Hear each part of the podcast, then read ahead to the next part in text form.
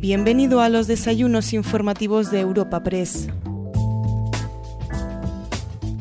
La tribuna informativa que les presentamos en el día de hoy lleva como título Las cooperativas como elemento dinamizador del acceso a la vivienda y cuenta con la intervención de Francisco Javier Martín Ramiro, director general de Vivienda y Suelo del Ministerio de Transportes, Movilidad y Agenda Urbana, José María García, director general de Vivienda y Rehabilitación de la Comunidad de Madrid, José Luis Grajera, presidente de la Asociación de Gestores de Vivienda, Roberto Boluda, director general de Prigesa y José Oriol, director de negocio promotor CaixaBank. El coordinador de la cita de hoy es Augusto Abril, fundador de la COP, y además, para presentar este desayuno informativo, contamos con Juan Carlos González, subdirector de Economía de Europa Press, a quien escuchamos a continuación. Buenos días a todos, bienvenidos a este encuentro informativo de Europa Press, que lleva por título Las cooperativas como elemento dinamizador del acceso a la vivienda. Muchas gracias por venir. Eh, en primer lugar, quería dar la palabra a Augusto Abril, presidente de la COP, que es el organizador de este evento, y luego daremos paso a un coloquio que eh, más adelante os presentaré a los invitados. Creo que tenemos un plantel de, lujo para abordar todo el tema de cooperativas, viviendas, y tendremos ocasión de debatir muchos temas de actualidad. Os dejo con Augusto Abril. Buenos días a todos. Eh, Entiendo que muchos esperabais a una madre, o somos la madre de las cooperativas, lo siento, siento la decepción, pero sí es verdad que la madre está en nuestro ADN. Eh, la madre de las cooperativas tiene los mismos valores que una madre, la sinceridad está ahí siempre para dar un buen consejo, está siempre accesible y sobre todo la honestidad y la transparencia. Eh, hemos, eh, hemos querido estar en esta tribuna informativa porque estamos, somos unos verdaderos convencidos de las cooperativas y por eso hemos traído, creo que a la gente que nos puede ayudar a impulsar las cooperativas y hacer que crezca la categoría, que es en lo que estamos nosotros. Creemos que vamos a hacer que crezca la cooperativa por dos razones. Una, porque vamos a prestigiar las cooperativas, vamos a, vamos a trabajar en la parte de la reputación. Eh, tenemos miles y miles de usuarios cada día que entran y hacemos campañas de publicidad y todo que atraen a muchísimos usuarios a los que les explicamos de una forma gratuita qué son las cooperativas. En definitiva, les hacemos que confíen en las cooperativas y a esos usuarios lo que hacemos es que luego les acercamos a la oferta. Pero realmente lo que estamos haciendo es darle la vuelta. Nosotros lo que trabajamos es desde la demanda. Cogemos y hacemos una gran masa de demandantes que es la que luego ponemos al servicio del sector. En definitiva, eh, lo que hacemos es dinamizar y con eso creo que hacemos que crezca, creo, estamos seguros de que contribuiremos a que crezca la categoría y por lo tanto a que, bueno, pues a que la gente pueda acceder con, más fácilmente a una vivienda, porque en definitiva eso es lo que hacen las cooperativas. Eh, también deciros que, bueno, que por qué estamos aquí, una de las razones importantes es porque la madre de las cooperativas quiere ser un altavoz para, para el sector. De hecho, hemos hecho, tenemos una sección que la hemos llamado la COP Transparencia, en la que estamos haciendo preguntas a veces un poco más complicadas a, a, las administraciones, etcétera. Pero bueno, queremos que se nos escuche, queremos que se nos diga y queremos que los usuarios estén representados y el sector esté representado. No quiero entretenerme, entreteneros más. Hay personas que saben muchísimo más que yo y bastante más importantes que yo que van a decir cosas muy importantes. Y nada, daros la bienvenida y agradeceros que hayáis venido.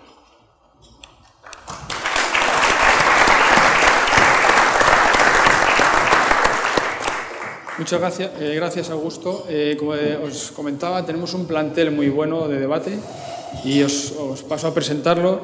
Eh, tenemos eh, a, a, mi izquierda eh, José María García, es director general de Vivienda y Rehabilitación de la Comunidad de Madrid.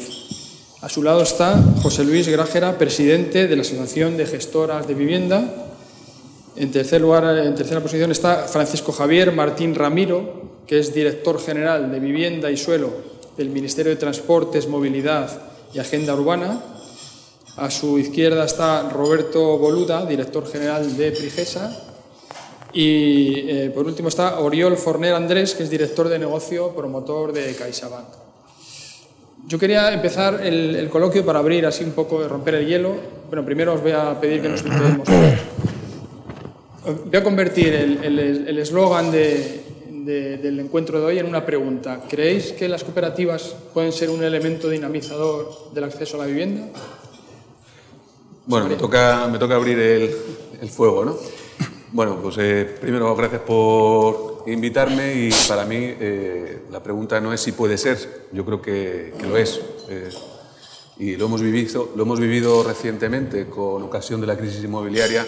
Las cooperativas acudieron al rescate del sector inmobiliario en un momento de dificultad y dieron esa certidumbre tanto en el acceso a la compra de suelo como rescatando valores tóxicos que en el mercado no valían nada, pusieron esos recursos económicos para comprar suelo, garantizaron las preventas necesarias para desarrollar una promoción y, por tanto, permitieron al sector financiero seguir financiando operaciones inmobiliarias y dieron alimento a las constructoras generando eh, nuevas promociones. Por tanto, si la cooperativa ayudó en el momento crítico, ¿por qué no en el momento de evolución positiva del sector la cooperativa puede ser un elemento dinamizador?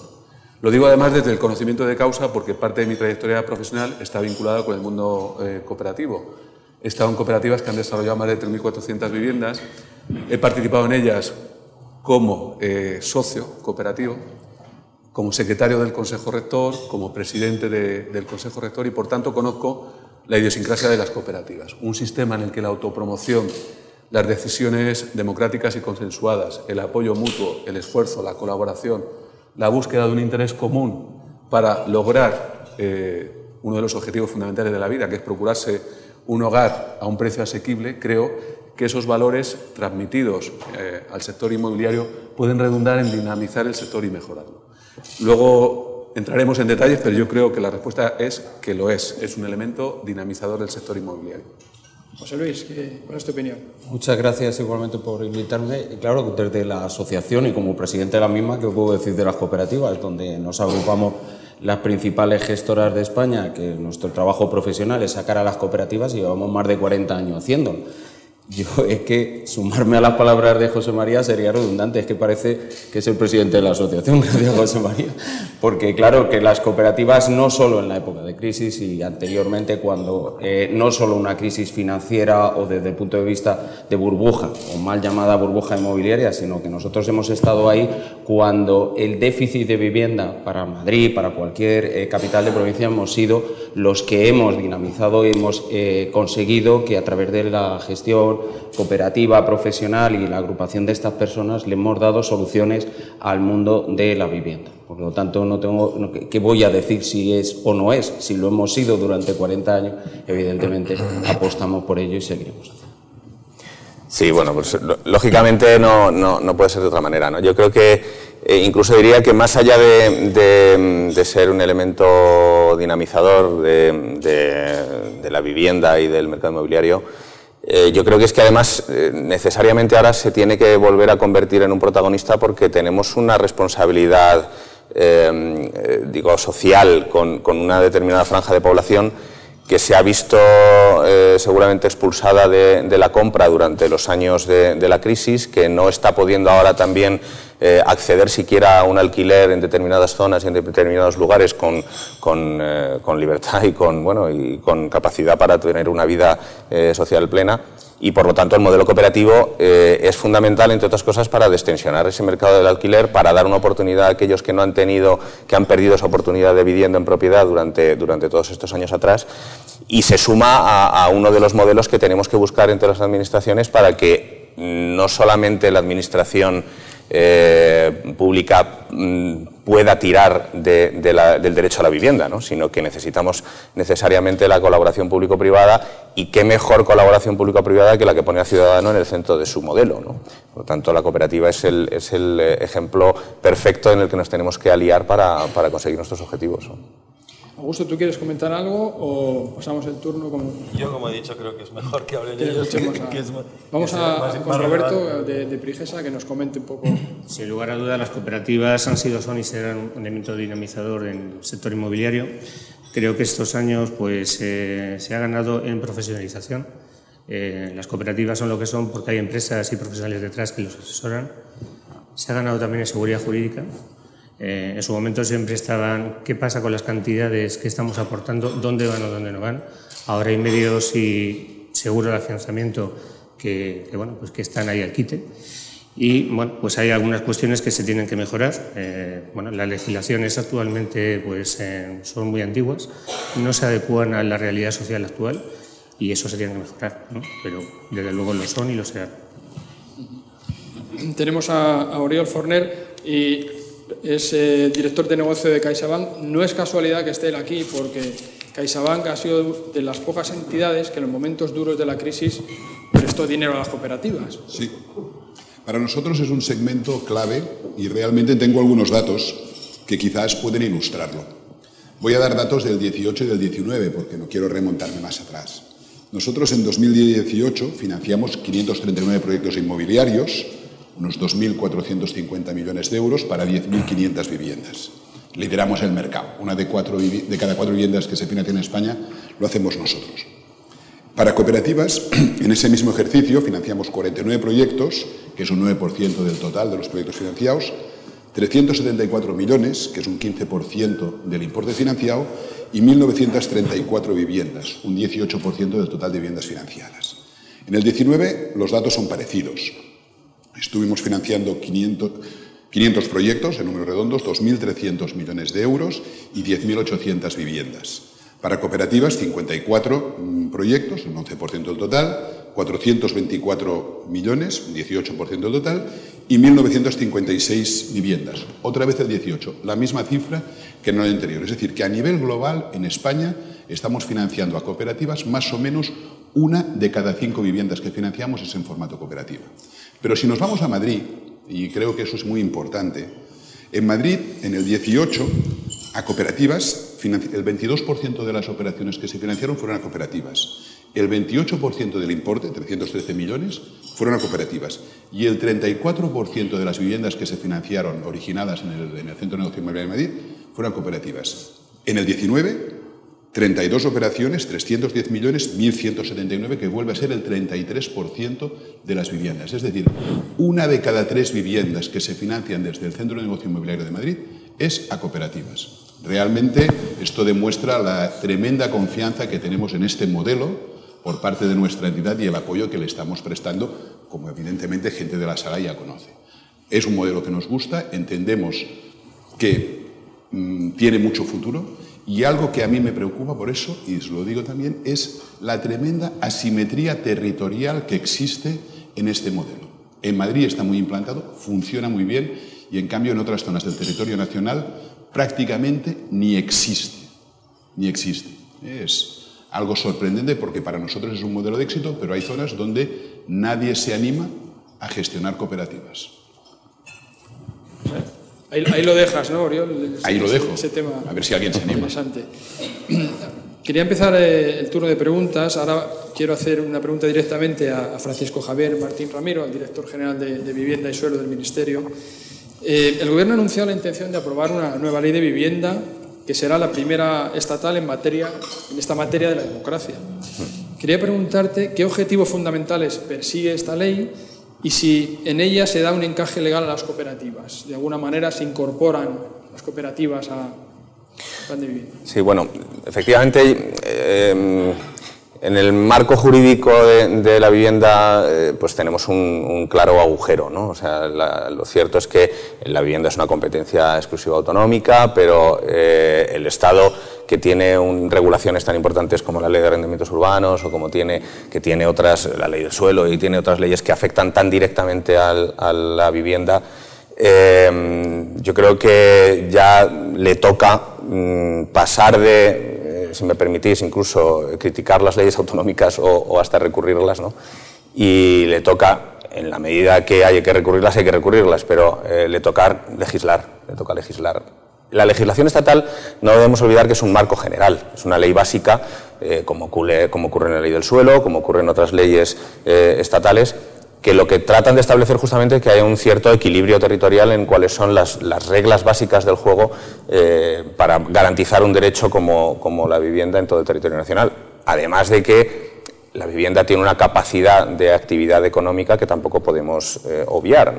De manera que el equilibrio en este sector es, mucho más complicado y a veces ese equilibrio, eh, sobre todo en situaciones eh, complicadas de periodos de, crisis o de periodos económicos diferentes, ese equilibrio se ha roto con demasiada facilidad. ¿no? Por lo tanto, uno de los papeles fundamentales que debe cumplir la ley estatal es, eh, en primer lugar, concertar el mayor apoyo posible. ¿eh? Es decir, nosotros tenemos una, un diálogo muy estrecho con todas las eh, comunidades autónomas y también con los municipios, pero con las comunidades autónomas especialmente, que son las competentes en, eh, el ámbito de nuestro plan estatal de ayudas, pero también en las, en las conferencias multilaterales que tenemos con ellos y en, bilaterales que tenemos.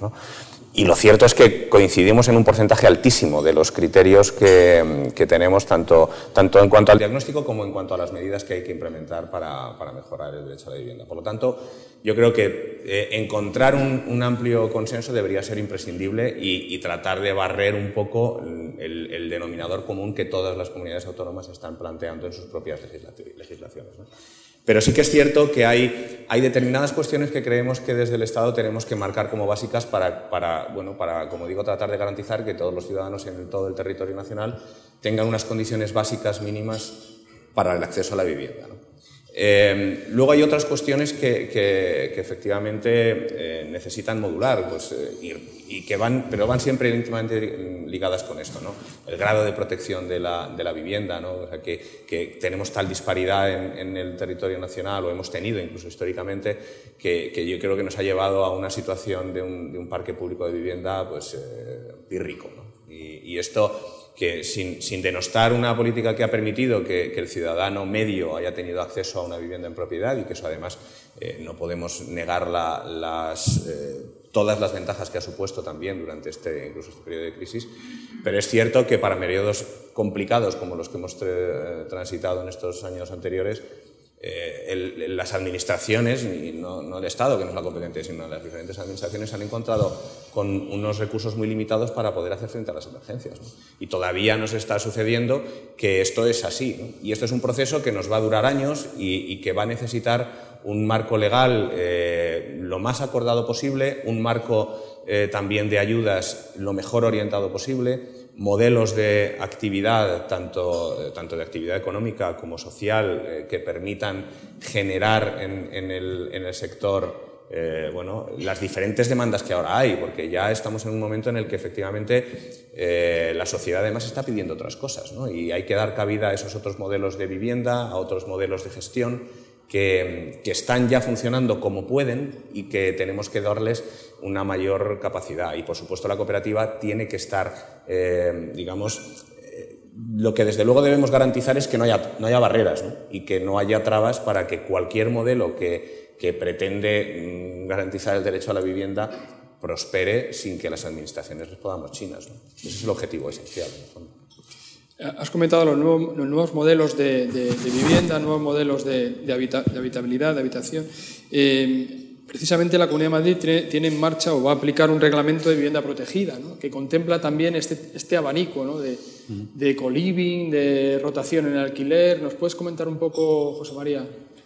Bueno, eh, eso, en el ejercicio de la competencia propia en materia de vivienda, en el artículo 26 de nuestro Estatuto de Autonomía, ¿no? que el Estado eh, nos da las autonomías esa posibilidad de, eh, normativa, eh, vamos a ejercerlo en el sentido de generar condiciones, que es al final lo que se nos pide a las administraciones públicas, para que la sociedad tenga la capacidad de generar oportunidades. yo no creo necesario que intervengamos en el mercado estableciendo limitaciones y que impidan el normal desarrollo de cualquier tipo de promoción o el acceso a la vivienda en cualquier forma. Lo que hemos sufrido en los últimos años es un periodo de restricción, de un urbanismo que complica la posibilidad de generar oferta suficiente de suelo, que es la materia básica de la promoción de la vivienda. Eso, eh, en consecuencia, ha encarecido los precios finales de, la vivienda y todo lo que signifique simplificación, eliminación de duplicidades y eh, carga de la responsabilidad en el administrado y no en la administración, mediante declaraciones responsables, mediante una relación digital con la administración, eso supondrá que se agilicen los tiempos, los procedimientos y el tiempo en economía es dinero. Por tanto, el nuevo reglamento de vivienda protegida tiene que dar respuesta a esa necesidad en un perfil de vivienda que es la vivienda asequible, la que tiene un límite de protección por la intervención pública, en el que sea fácil desarrollarla, en el que una cooperativa no tenga que reservar, una vez completada la promoción de socios, un 4% de las viviendas para personas con movilidad reducida, cuando eh, puede darse el caso que haya algún socio que sea discapacitado pero no tenga un problema de movilidad y no necesite la adaptación de su vivienda. Bueno, pues a eso hay que darle respuesta. O no es necesario que le pidamos a un proyectista que haga una eh, promoción de acuerdo al Código Técnico de la Edificación y al mismo tiempo que cumplan las normas específicas en materia de vivienda protegida. Cumple solo las normas técnicas de edificación y, por tanto, no hagas duplicidades en los proyectos y no encarezcas el proyecto y en la fase de calificación provisional que el promotor de la vivienda, ya sea promotor individual, persona jurídica, sociedad cooperativa, mediante declaraciones responsables, le acredite a la Administración que cumple esos requisitos. Lógicamente, la Administración con el deber de control y fiscalización de ese proceso. Eso significa modernizar las normas y adaptarse a, los nuevos tiempos. Sí que es cierto que algunas de las claves se pueden entender de distinta manera. Eh, durante los años de estabilización. Eh, eh, el tema de la cooperativa no es nuevo, viene de, muy atrás, viene del siglo XIX. En el siglo XX en España, desde la ley de casas baratas del año 1911, se han desarrollado cooperativas. En los años de estabilización de los años 60, en apenas 12, 13 años se hicieron 8 millones de viviendas, muchas de ellas, gran parte de ellas, en régimen de cooperativa. Decir que eso no es vivienda social o pública, pues también es no eh, acomodarse a la realidad y eso ha permitido también dulcificar el efecto de la crisis. Gracias a que ha habido una clase media propietaria a través de la autopromoción de sus viviendas, se ha podido soportar mejor la crisis porque había un ahorro en forma de vivienda que ha permitido aguantar ese golpe. La cooperativa y eh, el acceso a la promoción por parte de, cualquier promotor en la forma jurídica que sea, o bien apoyado en un gestor profesional de viviendas, como es el caso que, nos trae hoy aquí, o apoyado en una cooperativa tradicional asociada a la Federación de Cooperativas. A mí me da lo mismo. Yo no quiero ponerle collar a nadie. Lo importante es que se generen condiciones para generar oferta suficiente. Lo que vivimos es una tensión de falta de oferta ante una demanda latente que busca el desarrollo personal procurándose un techo digno a un precio asequible. Para generar eso lo que hay que generar es, primero, una situación socioeconómica suficiente que permita a las personas tomar sus decisiones vitales de manera libre.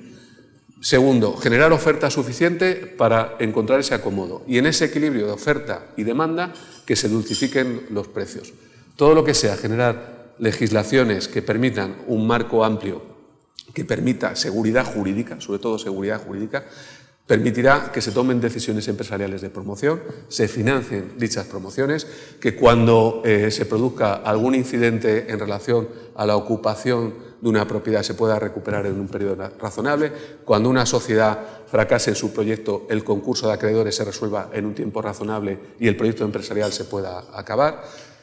Y en el marco de la seguridad jurídica, que cuando alguien apueste por invertir como sociedad jurídica o como sociedad cooperativa en una promoción con destino al arrendamiento tenga unas reglas del juego claras que permita tener bien presente que obtendrá unos, frutos y unas rentas en el tiempo, que no se le van a cambiar las condiciones del juego y, por tanto, podrá arriesgar su patrimonio empresarial o personal en la consecución de un fin que es una promoción de vida. Yo creo que, por resumir, seguridad jurídica confianza en los administrados y generar condiciones socioeconómicas que permitan a las personas que tomemos las decisiones libres y adecuadas en cada momento. Muy bien. Eh, eh, José Luis, como representante de las, de las gestoras, de la Asociación de Gestoras, ¿cómo crees que pueden las administraciones colaborar más activamente con las cooperativas? ¿Facilitando suelo a través de modelos no especulativos o propiciando la construcción de más vivienda protegida?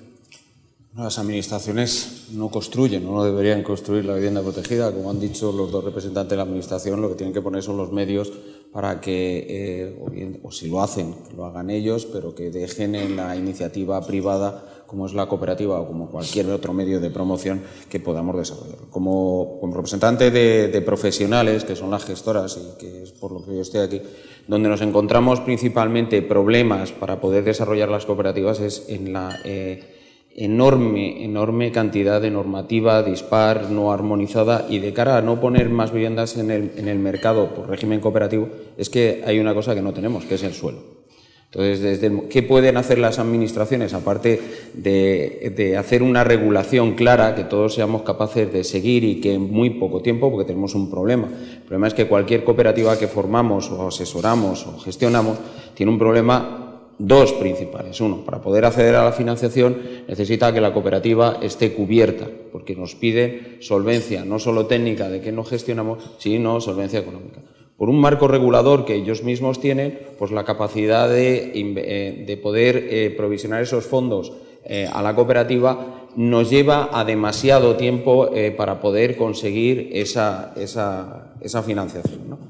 Por tanto, ¿qué puede hacer la Administración ahí? Ponernos a disposición suelo de los que, según la Constitución y todas las normas, ellos obtienen de las urbanizaciones y que tienen el patrimonio de suelo, o bien para venta o bien para alquiler. En eso espero y deseo de las dos Administraciones aquí presentes que no veten a las cooperativas en las normativas diferentes como, eh, como promotores de realización de la vivienda en alquiler, porque también lo hemos hecho y sabemos hacerlo, el hacer promociones para alquiler de los socios de las cooperativas. Segundo, otra de las cosas que podríamos pedir a la Administración, y como bien ha dicho José María, la, normativa de cooperativas de, que rige la, ley de cooperativas, tanto la nacional con sus diferentes modificaciones o la, de la Comunidad de Madrid del año 2001, creo que se han quedado anticuadas. Eh, principalmente porque cuando se transfiere a la comunidad, a cada una, por lo menos a la Comunidad de Madrid, la, competencia en materia y, legisla sobre las cooperativas, pues se metió dentro del bloque general de cooperativas. Las cooperativas de viviendas deben ser, tener, yo creo, en mi opinión y de todos los asociados, una normativa específica, evidentemente sin abandonar el espíritu de, cualquier cooperativa, pero específica. Pues, igual que establece en, la ley de ordenación de edificación el tema de las cantidades a cuenta, hay otras muchas cuestiones de las cooperativas que no pueden acogerse como si fuera un promotor cualquiera o específico una cooperativa de trabajo asociado o una cooperativa de usuarios. Y luego falta aquí la administración local, ¿no? que es la, que, la que nos da las licencias, porque con independencia de que la vivienda protegida, que parece que estamos centrándonos, la vivienda protegida es competencia de la comunidad en cuanto a las calificaciones provisionales y definitivas, pero no olvidemos que sin una licencia no podemos empezar a edificar y sin una licencia de primera ocupación no podemos ocuparlas. Todo eso es un proceso con el que nosotros nos encontramos en el día a día. Nos cuesta mucho. Luego, ¿qué le podemos pedir a la Administración? Pues que dentro del esfuerzo, y como se lo venimos pidiendo, que cuente con nosotros, con los profesionales, que somos los que todos los días tenemos que gestionar pico y pala, nunca mejor dicho, cada uno de los problemas que nos encontramos. Donde la financiación, las entidades financieras confían en nosotros, lo acaba de decir Oriol, como modelo. Pero nosotros tenemos que sacar eso en un tiempo determinado. Las cooperativas y los cooperativistas lo que quieren es tener una vivienda en un tiempo determinado. Y no olvidemos que el inicio de una cooperativa es muy anterior, muy anterior al inicio de cualquier obra.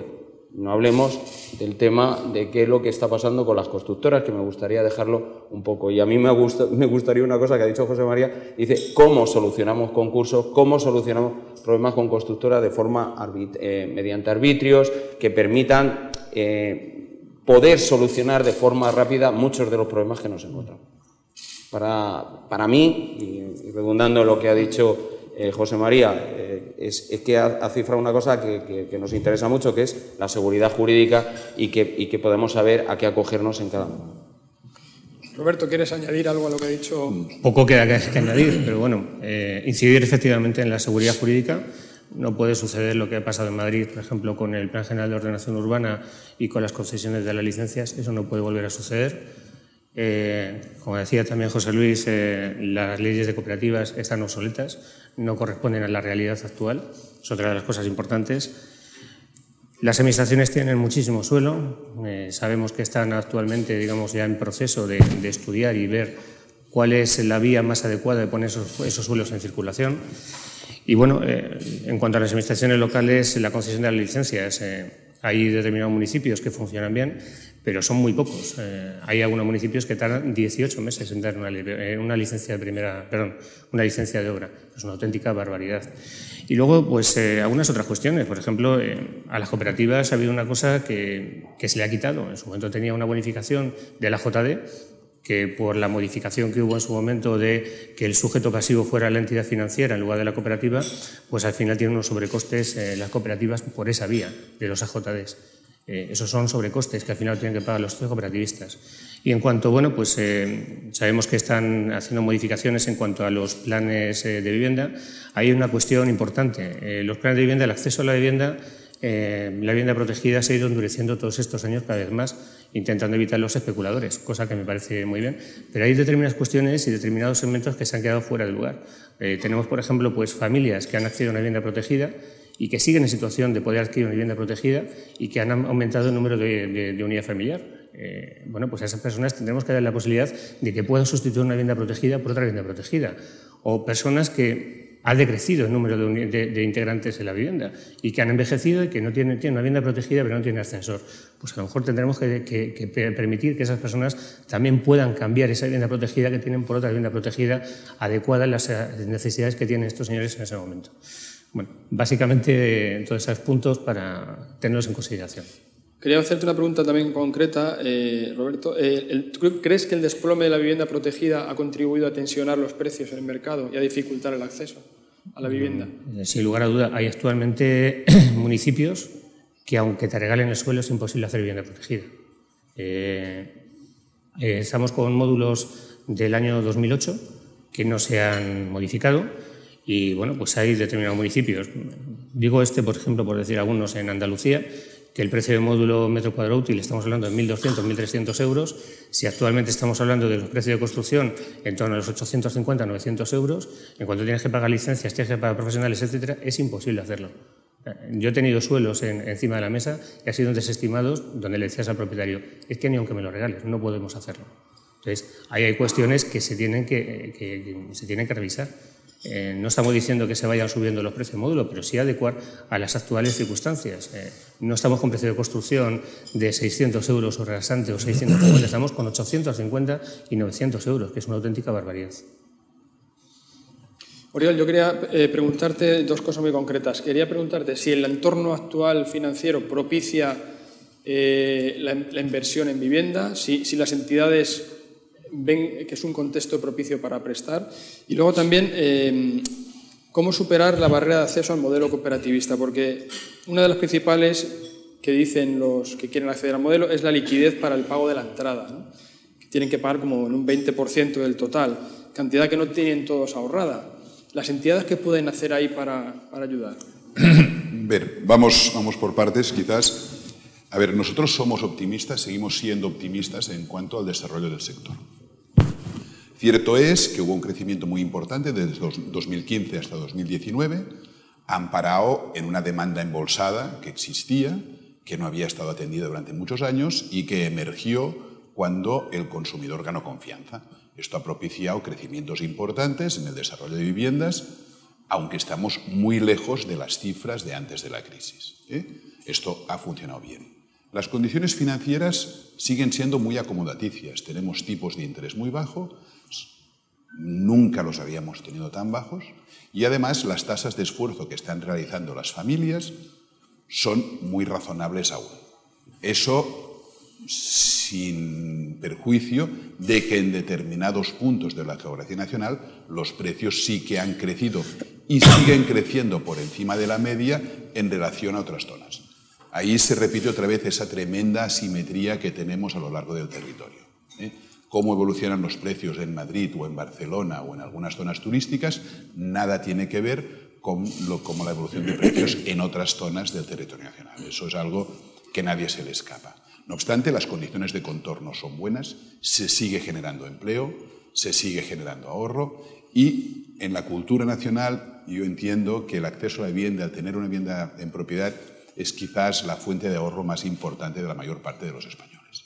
¿eh? Y ese es un valor que lo tenemos todos, creo que muy interiorizado. Por lo tanto, nosotros entendemos que se van a seguir dando las condiciones para poder seguir funcionando el mercado. Cierto es que el crecimiento va a ser mucho más ralentizado, ¿eh? porque de una forma o de otra ese, digamos, esa demanda que estaba contenida ya se ha atendido en términos promedio. La segunda cuestión que planteas, ¿eh? O sea, al final nosotros, eh, en, el modelo cooperativista, los costes y los gastos son los mismos. Una parte la pone el cooperativista, la otra la pone la licencia financiera y con eso hemos de pagar el proyecto. ¿vale? Y, está, y, es, y es la ventaja y la desventaja de este modelo. ¿vale? Mm, dices, es complicado acceder a este, este 20% que, que va a pedir el banco. Ver, nosotros estamos, como sabéis muy bien, la banca está muy regulada y lo que podemos financiar Lo que nos marca el regulador nos marca unas normas máximas de juego para evitar problemas como los que hubo en el pasado. Con, lo cual, nosotros financiar o de una forma u otra ayudar a este 20% es complejo. No sé si en el marco de la vivienda protegida las administraciones podrían tener algún tipo de actuación en este sentido o buscar algún otro tipo de fórmulas, pero nosotros probablemente ya no tenemos capacidad para ir más allá de financiar este 80% que vamos a financiar. Al final, normalmente en una estructura de financiación de una cooperativa, nosotros pondremos el 80% que se lo podrá subrogar el cooperativista o pagarlo si tiene ahorros o hacerlo con otra entidad si así lo desea y el resto lo tendrá que aportar él. Augusto ha tenido una idea original en este sentido, ¿no, Augusto? ¿Puedes contar lo que habéis hecho en, la Madre de las Cooperativas con este sorteo de, la entrada, ¿no? De, una entrada de... Lo único, ¿se me oye? Lo único es que solamente va a ser uno. Ya. Pero podías contarlo para que lo. Pero bueno, en definitiva, como decía antes, nosotros lo que hacemos es traer muchísimos usuarios, o sea, generar, eh, eh, cualificar y tener clarísima cuál es la demanda. Y se nos ocurrió que la mejor manera era que, bueno, que de todos nuestros usuarios uno tuviera gratis la, la entrada, ponérselo fácil. Y, bueno, pues hemos, hemos puesto una, una, promoción en marcha, llevamos dos días y, la verdad es que está, está muy caliente, muy caliente y estamos teniendo muchísimo éxito. Eh, lo que está claro es que el modelo cooperativo eh, si se explica, funciona, lleva funcionando muchísimos años nosotros, pero eh, al final nosotros creo que lo que tenemos que hacer es seguir trabajando en la reputación, el efecto cuñado que desaparezca, que la gente sepa dónde se mete, que sepa lo que está comprando, que sepa lo que o adquiriendo, perdón, que sepa lo que eh, dónde se mete y que, que entre con tranquilidad, porque realmente es un entorno Claro, nosotros llevamos muchos meses estudiando esto, vosotros, todos los que estáis aquí sabéis muchísimo más que yo, pero yo desde fuera lo que he visto es que realmente, si lo piensas, es que es un entorno con muchísimas más garantías que la promoción, sin, o sea, que la promoción o la nueva sin cooperativa, porque está tan regulada y tan controlada que es que es, que es perfecto, es un modelo perfecto. Que, que, que si no fuera por los retrasos, que si no fuera por las demoras, que si no fuera por las dificultades que se encuentran las gestoras, funcionaría de maravilla. Pero es que eh, eso es una de las cosas que tenemos que hacer. Por eso es la parte última de mi introducción, decía que queremos ser un altavoz. Hemos, hecho, hemos, hemos lanzado una encuesta eh, a ayuntamientos de más de 50.000 habitantes. Eh, les hemos prorrogado un mes más porque decían que, que les habíamos dado que un mes les parecía poco tiempo les hemos dado un segundo mes para contestar esa encuesta, que eran siete preguntas, y, bueno, aunque reviente la nota de prensa que lanzaremos en los próximos días, hemos tenido tres respuestas. Tres respuestas. de 147, si no me equivoco, solamente tres municipios han considerado relevante informar a los potenciales compradores eh, de, cuáles van a ser sus planes para el año 2020. Entonces, yo creo que esas cosas es algo que, que, bueno, oigo muy buenas intenciones y que me parece maravilloso y eh, yo creo que realmente tiene que ser una iniciativa que, que, parta de todos y que, y que, ayudemos a impulsar esto, porque realmente las cooperativas son una forma excelente de acceder a la vivienda. Poco más puedo decir. Muchas gracias, Augusto. Yo quería lanzar una pregunta en el aire, a ver quién, quién la quiere contestar. ¿Qué papel pueden jugar las, cooperativas ante el auge del mercado del alquiler? Que es una tendencia que parece creciente. No, sé si la, Administración o, las gestoras. No, yo, solamente eh, en relación con lo que decías, por supuesto que, que, en el modelo de, colaboración público-privada, específicamente en el modelo de derecho de superficie que, sacaremos sobre suelos de, SEPES en, en, los próximos meses, varios, bueno, tenemos varios suelos ya que están avanzados. Por supuesto, nadie está excluido, vamos, faltaría más. Cualquier modelo, porque de hecho es un modelo que no está pensado para un modelo de profesional específico. de hecho, un poco el reto que tenemos en, esta materia es generar un sector que, casi no existe. Es decir, el, gestor de vivienda asequible, digamos, eh, es, tiene una presencia en España muy reducida.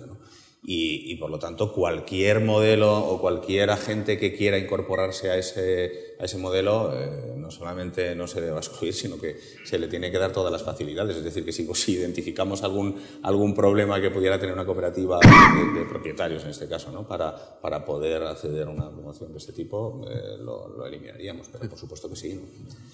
José María, ¿no? Bueno.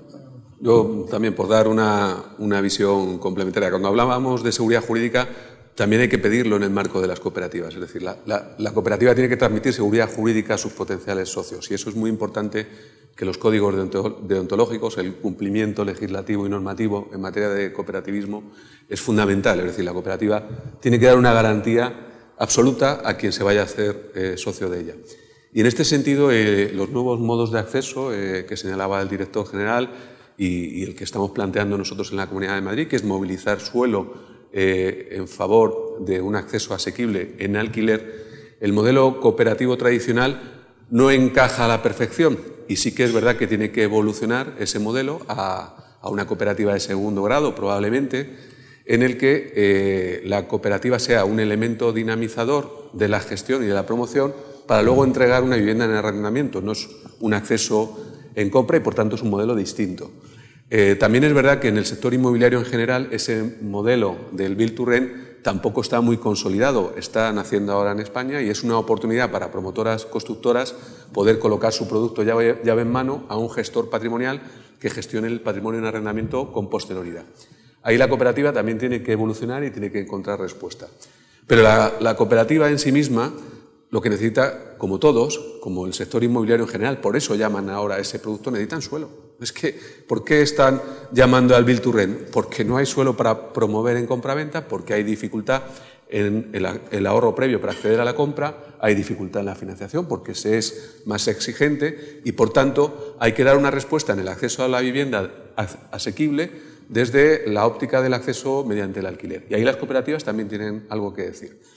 Pero yo en los últimos años en la Comunidad de Madrid lo que he encontrado es proyectos de cooperativos con mucha solvencia, eh, con 100% de precomercialización, de preventas realizadas, con en, eh, cantidades entregadas en depósito aseguradas y que se han encontrado con ayuntamientos que a pesar de tener una licencia como acto arreglado no la han autorizado.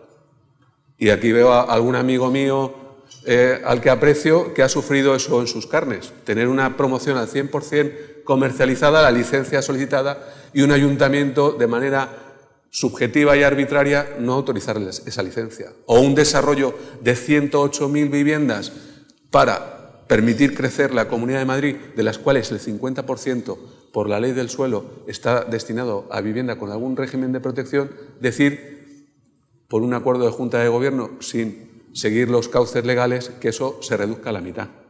Y consecuentemente se reduce a la mitad la vivienda protegida que se iba a desarrollar en esos ámbitos, retrasándolos cuatro años. Los mismos que dicen que quieren garantizar un acceso asequible a las personas. Joder, si cortas la oferta, lo que estás provocando es una restricción en un mercado que lo que provoca eh, consecuentemente y de manera inmediata es un incremento de precios. Por tanto, lo que hay que, lo que, hay que crear es condiciones desde la Administración de simplificación de las normas. La ley del suelo de la Comunidad de Madrid, que tiene eh, 21 años de, vigencia, 21 modificaciones, que solo ha conseguido apenas poco más de 20 nuevos planeamientos, tiene que dar respuestas a realidad, tiene que ser flexible. Las modificaciones de los planeamientos tienen que ser ágiles. Los elementos sustan- sustanciales de un planeamiento no son los accesorios. Y si falta un elemento accesorio, la tramitación tiene que continuar porque lo necesario es generar materia prima suficiente de suelo. Y asimismo, lo que tenemos que hacer las administraciones cuando retenemos materia ingente de suelo eh, patrimonial de, nuestra titularidad es ponerlo en servicio en momentos como este. El Ministerio anuncia que va a movilizar suelos de- del SEPER, nosotros vamos a movilizar suelos de maniales, que son los que hemos recibido de cesiones obligatorias eh, por parte de los nuevos planeamientos municipales. Del orden de 10.000 viviendas ya tenemos en suelos aptos, es decir, en solares, para sacar en los próximos años y hay que encontrar la fórmula jurídica adecuada que permita lo, que planteaba José Luis antes, que todos tengan igualdad de oportunidades a la hora de licitar. Lo sustancial aquí es la seguridad jurídica, la solvencia técnica y profesional y la solvencia económica. Quien presente un proyecto solvente desde el punto de vista técnico, desde la experiencia de la gestión profesional y soportado lógicamente con una solvencia económica y financiera suficiente, tendrá las mismas oportunidades, ya sea un promotor, ya sea un constructor, ya sea un fondo de gestión patrimonial, ya sea una sociedad cooperativa de segundo grado. Lo importante es que tenga esa solvencia para desarrollar los, los proyectos. Voy a coger un poco el testigo. Con el debido respeto a los dos, como administración, eh, las cooperativas eh, tienen un carácter social por sí mismo. No nos gusta hablar de precio de venta. Como bien ha dicho Oriol, es coste. Y el coste es el de producción, en el que las gestoras como profesionales somos un coste más porque evidentemente tenemos que desarrollar. Eh, una cooperativa en, cualquiera de esos planteamientos de, concursos de suelo, bien de maniales o bien de los de patrimonio de SEPES, las cooperativas, si eh, termina todo primando en un tema de subasta, entre comillas y entre comillas subasta, eh, en la forma de adquirir el suelo, las cooperativas, por muy de segundo grado que, sea, no vamos a hacer nada. Porque realmente lo que tenemos detrás es concurrir en, desigualdad de condiciones frente a fondos porque nosotros vamos con gente. Entonces, si nosotros tenemos que acudir a fondos, puesto que, como bien ha dicho también Oriol, ellos están reglados de cara a lo que nos pueden financiar o pueden financiar al grupo de personas, si tenemos que acudir a fondos de renta o fondos que nos presten ese dinero, no vamos a ir a un coste. La cooperativa es mejor que cualquier promotor, y entre comillas mejor, porque nadie es mejor, porque es capaz de gastarse el dinero en un buen proyecto, en un proyecto sostenible, en un proyecto de coste, de coste, y por tanto es la que mejor puede adecuar a la solución del problema de quien puede acceder a la vivienda porque no tiene la rentabilidad que tiene que tener un fondo o el que tiene un promotor. Ha sido y ha sido siempre así. Cuando las cooperativas han acudido y han dinamizado el mercado, o bien por problemas financieros en la anterior crisis, o bien cuando en Madrid no existían viviendas porque estaban paralizados todos los procesos urbanísticos, evidentemente las cooperativas han ido porque agrupaban a gente que necesitaban vivienda. En aquella época es verdad que no había tanto reglamento eh, bancario y se permitía no pasar del 80%, sino eh, el límite de, qué cantidad a suelo tiene que, poner el, eh, tiene que poner el banco o puede poner el banco. Eso es lo que nos cuarta. Si nosotros queremos, lo que queremos de la Administración o pedimos de la Administración, que en el caso que podamos concurrir, o bien a suelos en venta, o bien a rent como queráis decirlo, evidentemente lo que queremos es que a lo mejor o pedimos prime más un concurso valorado donde la solvencia financiera donde el dinero, debo la oferta sobre el dinero, no coja y, prime más que un buen proyecto. Pero me da exactamente igual que sea para venta que sea para alquiler, porque si no las cooperativas no haremos nada y no serán cooperativas que solucionen habitacionalmente a aquellas personas que acuden a nosotros para hacerlo. En cuanto al suelo, estoy de acuerdo con vosotros, el principal problema es la oferta de suelo. Pero el planeamiento, por desgracia, no es de un día para mañana. Como acabas de decir, incluso estando planteado, se echa para atrás. Que eso es otra cosa que sí los gestores echamos en falta, y lo digo públicamente. Es decir, los municipios son los que ordenan el territorio. La comunidad autónoma lo que tiene que hacer, evidentemente, es velar porque se cumplan los requisitos de la ley. Pero, por desgracia, en los últimos años, es que cualquier ordenación del territorio, lo ha dicho antes Roberto, está sometida a que cualquiera pueda impugnar cualquier planeamiento, incluso en el desarrollo del mismo o a punto de acabar el mismo.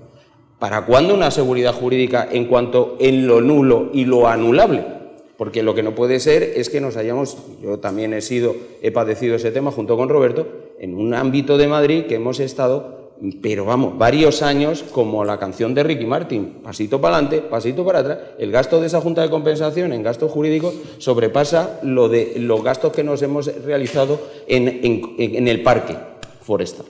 Entonces, la Administración, un paso hacia adelante, es verdad que no se puede legislar en caliente, pero hay que solventar ese tema, por supuesto. Que ahí, y en cuanto al planeamiento, pues eh, querido José María, y, por ser políticamente incorrecto, desde el año 2001, donde se generan los porcentajes de vivienda protegida en los planeamientos, yo tengo cierta experiencia y experto urbanístico, evidentemente desde el momento en que los costes de urbanización, que cada día son más caros como consecuencia bien de las exigencias de las administraciones, la vivienda protegida tiene que tener unos porcentajes, porque de nada sirve que pongamos unos porcentajes muy altos cuando no asumen los costes de urbanización.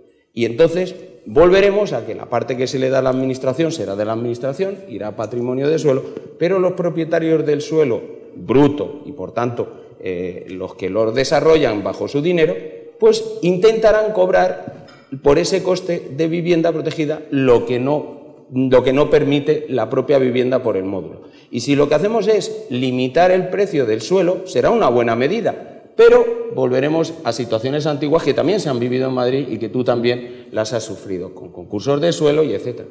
Yo creo que tenemos que, las administraciones, contar con los profesionales. Y yo pues agradezco mucho que estemos hoy aquí y yo como representante de los profesionales para poder debatir de cosas que son pequeñas, que venimos diciendo y que yo creo que en cierta forma solventen. Las cooperativas lo hemos hecho, he dicho antes que lo hacemos desde hace 40 años. Yo, igual que tú, he sido cooperativista, he sido presidente de una cooperativa, pero tanto en vivienda protegida, que fue mi primera vivienda, no olvidemos que la, vivienda, la primera vivienda es la que le tenemos que dar a un joven como trampolín para su proyecto familiar. De la primera a los 15 años de descalificación, a los 20 no, no, para toda la vida, porque si no se tiene que producir la permuta de viviendas protegidas, pues te salta a la siguiente, a la siguiente, a la siguiente, y va generando pues un buen eh, cambio de vivienda. Y si esas viviendas, que antiguamente tú decías el código de, técnico propio de las viviendas protegidas, que estaba en las comunidades de Madrid y también estaba en el Estado, pues hacía que muchas viviendas protegidas tuvieran mucha más calidad técnica que viviendas libres, porque estaban más restringidos. Y ahí tienes a viviendas, y lo tenéis los dos encima de la mesa, y perdonadme, el plan 18.000, Madrid Sur, donde son viviendas que tienen eh, mucha antigüedad, pero una solvencia técnica importante. En definitiva, ¿cómo podemos intervenir las cooperativas? No solo porque sean de segundo grado, sino porque si nos permite por el acceso de lo que hacemos, que es poner a la verdadera demanda para una realización de costes porque no pueden ir a la compraventa en los precios que ponen los promotores, que legítimamente tienen que ganar su dinero, nadie se lo dice. Roberto, ¿quieres apostillar algo con.? Bueno, en... respecto a los suelos que vaya a poner la Administración, una de las cuestiones es eh, se tienen que hacer viables. ¿eh? Y para hacer viables se tiene que contar primero con las cooperativas o con promotores, es decir, con todos los agentes intervinientes en este caso en el sector, que al fin y al cabo son los que eh, van a poner esas viviendas en funcionamiento, pero mm, luego también habrá otro montón de viviendas que tengan que estar, a lo mejor, que, puedan entrar fondos eh, de pensiones. Esos fondos de pensiones no están pidiendo rentabilidades altas, están pidiendo rentabilidades bajas, pero seguridad. seguridad. Y ahí hay una cuestión y es que dentro de todos eh, la fórmula que se establece, la fórmula económica, eh, digamos, para el pago de los derechos de superficie, las concesiones administrativas, se tiene también que hablar, creo que se tiene que hablar con, con todos los agentes intervinientes del sector y con alguien muy importante en este caso, que es con la banca. Porque la banca se tiene que dar seguridad, seguridad jurídica de que esas concesiones administrativas o esos derechos de superficie que pueden ser a 50, 75 años, es decir, todos los que estamos aquí seguramente ya no estaremos cuando esas concesiones administrativas eh, venzan, pues hay que darle seguridad de que no haya ningún tipo de problema en cuanto a la explotación de esos activos, lo primero, y buscar la forma de financiación, que ahí repito la pregunta en cuanto a la, entidad financiera. ese, es un tema que hemos empezado a debatir, es complejo, ¿eh? o sea, de hecho, nosotros nuestra estructura no estaba inicialmente pensada para financiar el Bilturren en cualquiera de sus modalidades, ¿eh? con derechos de reversión, a cooperativas, etcétera, etcétera. Es un modelo distinto de la promoción inmobiliaria. Los porcentajes son distintos ¿eh? y los actores probablemente también son distintos. Y además, o sea, mm, ¿qué vamos a financiar? Nosotros queremos financiar activos para que la gente viva. ¿vale? Eso es lo importante. Probablemente la mayor parte de la gente quiera acceder en propiedad. Es lo más probable. Cierto es que también los cambios sociales en la gente joven, con mucha más movilidad profesional, etcétera, etcétera, aunque el ritmo de creación de hogares se mantiene en torno a los 130, 135 mil al año, probablemente hace que sus preferencias sean distintas. Estamos con unas generaciones que se puede más o menos intuir que al menos en esa etapa de su vida están más dispuestos a pagar por usar que por tener, ¿vale? En casi todos los ámbitos. Eso puede dar un auge al mercado del alquiler, acompañado también de lo complejo que es, tal como tú apuntabas al principio, reunir ese 20% más los impuestos correspondientes para poder acceder a una vivienda. Dicho esto, este es un punto que yo creo que está evolucionando ahora y que deberemos ir estudiando en todas sus modalidades. Yo sí que quería añadir un par de cosas, o sea, para nosotros hay dos variables importantes, o sea, o tres en el mundo cooperativista. Lo más importante, el gestor. Necesitamos gestores de plena confianza, súper profesionalizados, que conozcan bien este mercado. ¿vale? Ah, el mundo inmobiliario ya es muy complejo, vosotros lo habéis dicho, lo conocéis con una gran profundidad, la gestión del suelo, etcétera, etcétera. Con lo cual, además el gestor de tener todas estas habilidades, tiene que también saber manejar a un montón de personas, ponerlas de acuerdo, evolucionar los proyectos. Y la segunda variable que hace que sea complejo evaluar proyectos es la famosa T de tiempo. ¿eh?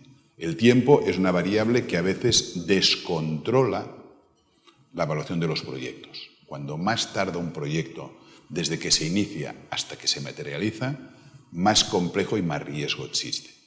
Y ahí las cooperativas, una de sus fortalezas, pero, también su principal debilidad, es su poca capacidad para, para poder resistir los incrementos de coste que se puedan producir fruto de la evolución del tiempo, de que cuando se contaron las cosas en el 17 y se materializan en el 20, los precios se han movido.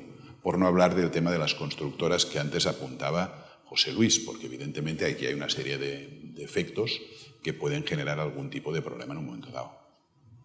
Yo quería hacer una pregunta muy, directa a, Francisco Javier.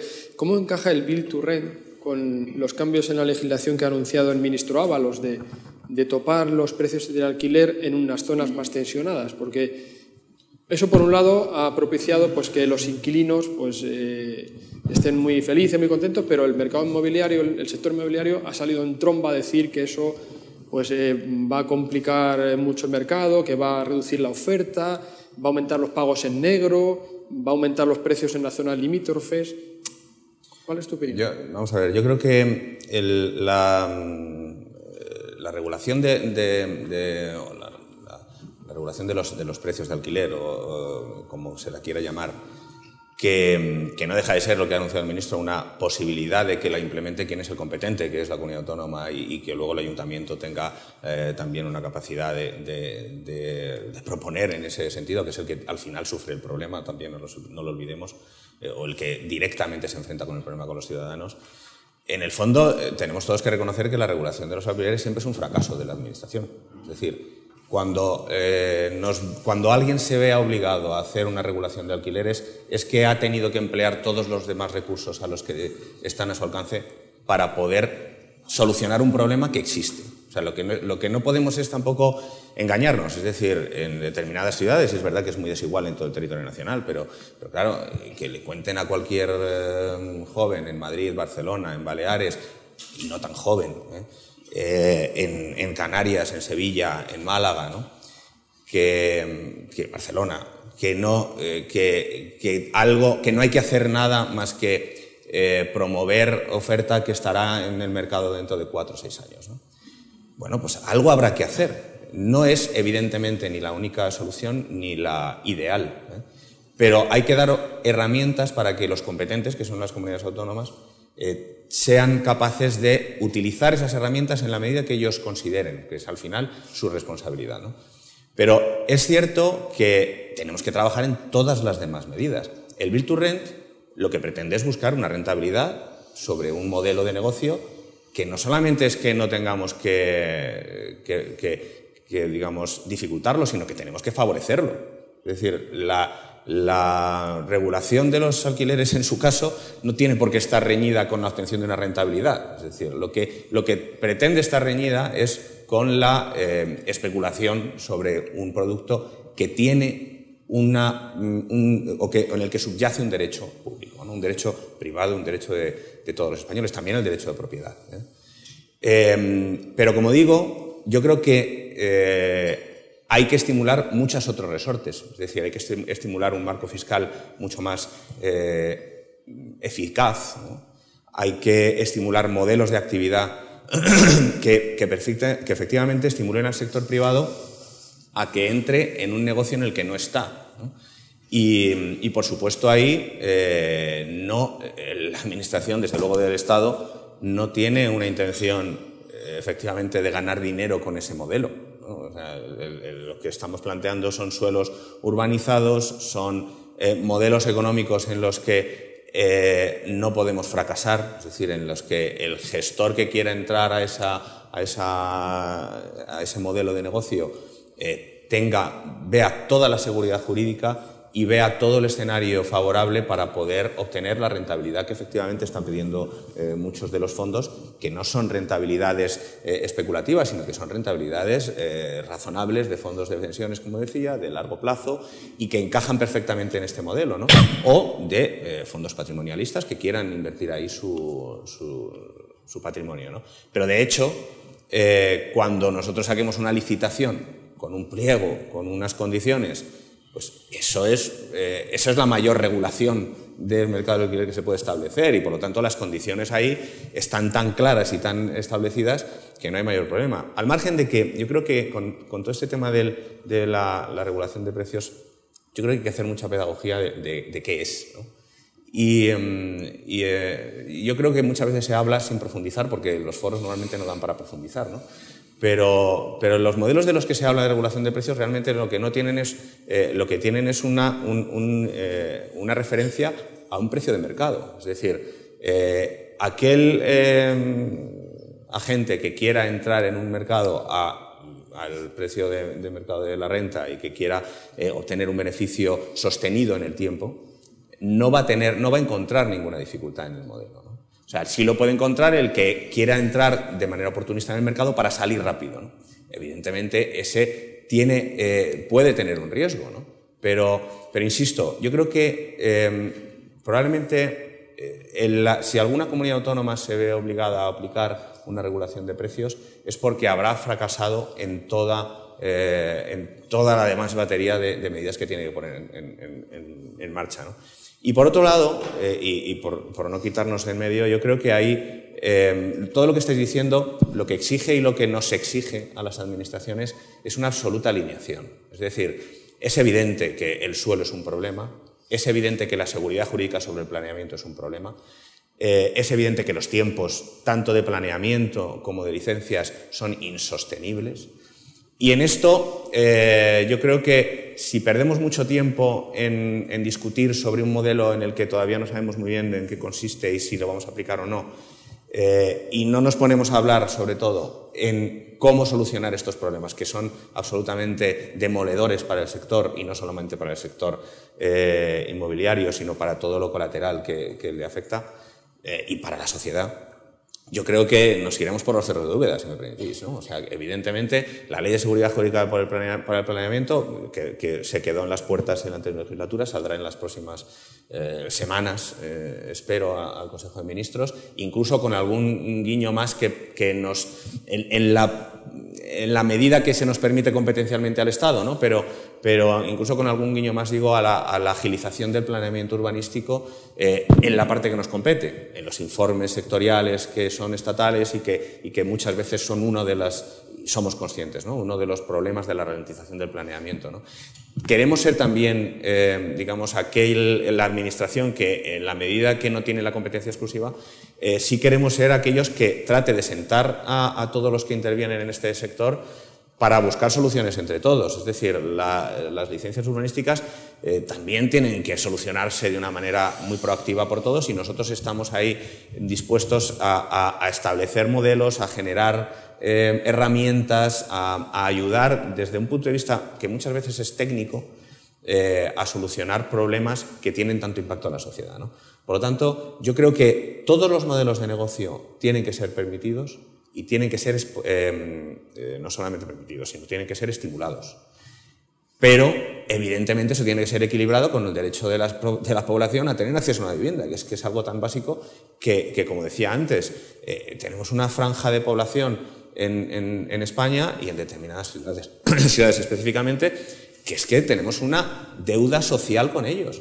Eh, que no han sido capaces de acceder a una vivienda en propiedad y ahora tampoco le están siendo capaces de acceder a una vivienda en alquiler. Algo hay que hacer, algo hay que hacer. Y, hay que emplear todos los resortes posibles. Y para eso necesitamos contar con el sector privado. Tenemos unas circunstancias ahora mismo, yo, y, termino ya, em, eh, que no se daban desde hace muchísimo tiempo. Yo creo que tenemos, como decías, un dinero más barato que nunca. Tenemos una liquidez en el mundo eh, mayor probablemente que nunca, buscando además unas rentabilidades que no son en absoluto incompatibles con lo que estamos eh, planteando todas las administraciones. Tenemos además un escenario en el que nuestras ciudades están envejecidas, en el que tenemos que, que, rehabilitar las ciudades y tenemos que rehabilitar las viviendas, porque tenemos un parque de propietarios atomizado en el que lamentablemente, la, parte mala de ese parque de propietarios en el que la clase media y baja ha podido conseguir ser propietario de una vivienda es que bueno, no le ha dedicado los recursos necesarios para mantener ese parque y las ciudades también están en unas circunstancias todavía eh, que no están al acorde con, con el grado de desarrollo de nuestra sociedad. Tenemos que aprovechar todo este modelo para utilizar el urbanismo en pro de la sociedad y poner en el urbanismo al ciudadano en el centro y utilizar el urbanismo también socialmente para que esos modelos de negocio público-privados generen em, más vivienda, mejoren la vivienda existente y mejoren el estado de nuestras ciudades. Y eso ahora es posible. Y eso, además de ser posible, es una responsabilidad que tenemos eh, porque tenemos muchos frentes abiertos que si no los enfocamos bien desde el primer momento todas las administraciones, no seremos capaces de solucionarlos. Y sin embargo, si los enfocamos bien, no solamente solucionaremos los problemas, sino que además generaremos una actividad económica imprescindible para que el mercado de la vivienda y el mercado inmobiliario deje de ser un mercado tan tremendamente cíclico. Entonces, yo creo que ese reto, ahora sinceramente creo que es una oportunidad. Eh, José, María, por hacerte una pregunta muy directa, ¿en Madrid toparíais los precios del alquiler vosotros? Me alegra que me hagas esa pregunta. Te ruego brevedad porque... no, imposible, imposible. Brevedad imposible. Vamos a ver. Eh, es una cuestión de, filosofía social y, económica. ¿no? Y, a mí me viene a la mente anécdotas que contaba Ronald Reagan ¿no? cuando se comparaba el modelo capitalista tan opresor que tiene Occidente frente al comunismo de la Unión Soviética, ¿no? Y, comentaban la anécdota de cómo se compraba un coche en Estados Unidos y cómo se compraba en la Unión Soviética, ¿no? Y, el americano presumía que mañana me voy a, un concesionario, compro el último Dodge de color amarillo y me lo puedo llevar a casa esa misma tarde. Y el soviético decía todo orgulloso, a mí me dan cita dentro de 10 años y lo puedo eh, adquirir por la mañana. dice, oye, ¿por qué por la mañana dentro de 10 años? dice, no, es que por la tarde viene el fontanero. ¿Vale? Cuando uno interviene en el mercado y no, permita, no, permite que se mueva razonablemente, lo que provoca es ineficiencias. Y el mercado del alquiler, el 96% de él está en manos de titulares privados, de family offices, de pequeños ahorradores, el 96%. Y cuando uno interviene en el mercado libre del alquiler, está incidiendo sobre los pequeños ahorradores, sobre ese 96%. El 4% restante está el 2% en manos públicas y el otro 2% en manos de inversores institucionales. Generando normas que perjudican a la persona jurídica en relación a la física, aumentando los plazos de los arrendamientos a siete años, lo que provocas es que tú anticipes un precio sobre un contrato más largo. ¿Qué ha provocado? Incremento de precios. Cuando tú carga sobre el arrendador todas las responsabilidades económicas del nuevo contrato, lo que haces es repercutirlo en el precio, incremento de precios. Cuando tú utilizas conceptos subjetivos, eh, conceptos jurídicos indeterminados, como mercado tensionado, ¿qué es mercado tensionado? ¿Un ático en y Gasset? ¿Alguien que vive en Villaverde con un, eh, eh, con un IPREM puede aspirar a un mercado tensionado? No. Bueno, pues, ¿qué es un mercado tensionado? ¿dónde, ¿Dónde hay que establecer ese índice? ¿Qué referencia debemos tener?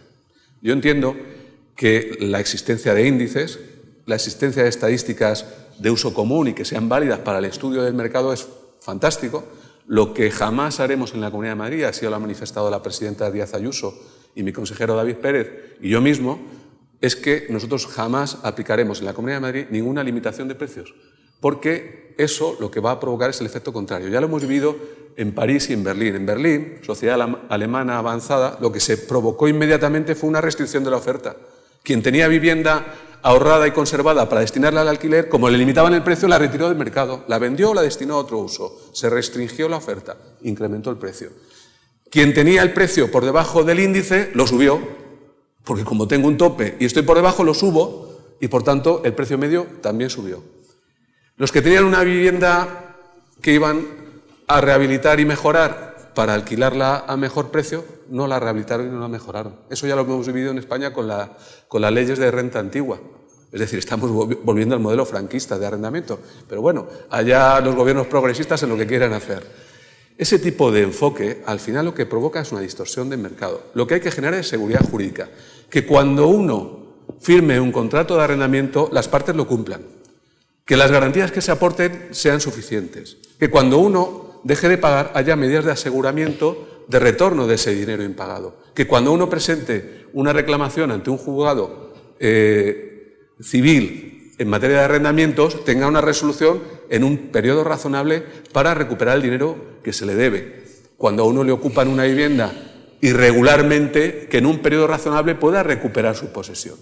Esa seguridad jurídica es la que permite que las personas tomen las decisiones individuales de poner sus patrimonios con destino al arrendamiento. A mayor oferta en un mercado libre de oferta y demanda, reducción de precios, tanto en mercados tensionados como eh, donde dejen de estarlos. Porque también hay una cuestión fundamental que no se puede decidir sobre las personas donde quieren vivir. Es decir, las personas quieren vivir allí donde hay oportunidades vitales y de trabajo. Por ejemplo, la Comunidad de Madrid. ¿Por qué Madrid tiene una demanda latente? Porque genera 30.000 nuevos hogares todos los años. Porque aquí viene a vivir gente de todas las comunidades autónomas. Porque aquí viene a vivir gente buscando oportunidades vitales de trabajo de otros países. Y eso provoca una demanda latente. A esa demanda latente lo que hay que darle es una respuesta desde la oferta. Bien sea, y aquí no voy a ser dogmático, voy a, darle, alguna matización a José Luis, uno no puede excluir ningún sector. Se puede acceder a la vivienda en alquiler, pero también se debe seguir accediendo en compraventa. Hay que generar medidas de aseguramiento del ahorro previo para facilitar ese ahorro del 20% más el 10% de impuestos que hace falta tener de ahorro previo para acceder a la compraventa. Hay que generar seguridad jurídica en materia de arrendamiento y un parque suficiente para que la gente pueda acceder al alquiler. La gente paga por usar y por consumir, por una nueva filosofía, pero también les gustaría tener una propiedad que les respaldara en sus decisiones vitales. Y en ese sentido, eh, lo que no puede hacer a la Administración, y yo engañaría, y, a mí no me pagan por engañar a la gente, lo que no puedo hacer es discriminaciones de ningún tipo, porque las normativas de contratación pública dicen que cuando yo pongo en servicio un bien público, lo tengo que hacer en concurrencia y permitiendo que eso eh, eh, se haga al precio más ventajoso. Es lo que nos dicen las normativas que provienen de Europa y que nos obligan a las administraciones. En ese sentido, yo lo que tengo que garantizar es que el proyecto que venga, venga con la solvencia profesional, económica y técnica suficiente y en el que una cooperativa de segundo grado con un backup anterior de experiencia en gestión de patrimonios y con unos márgenes reducidos de gestión administrativa y empresarial le permitan hacer una oferta competitiva. En todo caso, no estoy diciendo nada nuevo. Operaciones como Mau Calderón, eh, Mestalla en Valencia las han ganado cooperativas frente a fondos de inversión. Luego está claro que hay gente que sabe cómo ajustar los números desde una cooperativa y yo os invito a, que compitáis y concurráis en, en, eso, en igualdad de condiciones. Lo que no vamos a hacer son discriminaciones ni positivas ni negativas en perjuicio ni en beneficio de nadie, porque en ese caso estaríamos haciendo eh, ejercicio de arbitrariedad y eso se llama prevaricación y por tanto este señor que le habla no, no lo va a hacer. Está entendido, José María. Muchas gracias. Quería hacer una última, porque estamos fuera de tiempo, una última pregunta a Oriol. ¿Crees que el coronavirus, por entrar en este tema de actualidad, puede desincentivar la inversión en vivienda ahora que se está recuperando? Es una pregunta complicada. No soy epidemólogo, ¿eh? O sea, pero bueno, voy a intentar hacer lo posible. ¿eh? O sea, y tampoco quiero hacer de cuñado en el escenario, opinando de algo que no sé. Espero que no. Espero que no. ¿Eh? espero que no. Todo dependerá de si realmente el impacto en el PIB y en la creación de puestos de trabajo, etcétera, etcétera, realmente fuese importante. Es probable que a nivel mundial, y hay alguna opinión en este sentido, se está rebajando el crecimiento del PIB a nivel global. Que eso llegue ahora al mercado de la vivienda dependerá también de lo que dure en el tiempo. ¿eh? La famosa T de antes. Si eso se supera en un tiempo corto, yo creo que la incidencia, a pesar de que económicamente es potente, la suspensión actualmente de eventos deportivos, de reuniones, de congresos, todo esto tiene una incidencia importante, pero si dura poco en el tiempo, yo creo que no va a afectar mucho. Si eso se prolongase o fuese durando en el tiempo, quizás los efectos afectarían a la vivienda y a muchas otras cosas. ¿eh? Entiendo que nos iríamos muy lejos, pero sobre este tema del coronavirus de momento creo que no estoy facultado para opinar. ¿eh?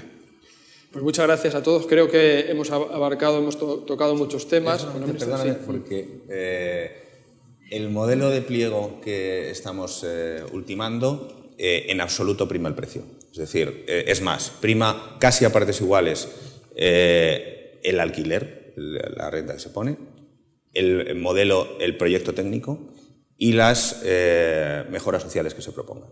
Es decir, que va a ser un pliego que os, bueno, tiene, por, tiene que encajaros perfectamente, igual que a, igual que a cualquiera. Es decir, que, que eso, eso va a ser así. Con permiso, para terminar, como me, pues, me, han puesto en el medio de pelota de ping-pong, en absoluto José María pretendía que la administración que la administración prevaricara. Perfectamente conozco las normas de, de concurrencia, pero eh, me han preguntado que cómo podíamos intervenir en las cooperativas. digo que si en, en, cualquiera de los pliegos tenemos que competir por un tema de precio, pues evidentemente tendremos mucho menos o fórmula de pago, no solo el precio, sino fórmula de pago, muchas menos posibilidades que las que tiene un fondo que ya cuenta con ese dinero y solvencia económica de antemano. Seguramente en solvencia técnica les ganemos a todos. En, backup, en, eh, incluso llevemos ya a la gente que va a ocupar las viviendas como en el pasado hemos hecho. Evidentemente no quería decir que se primara en eso.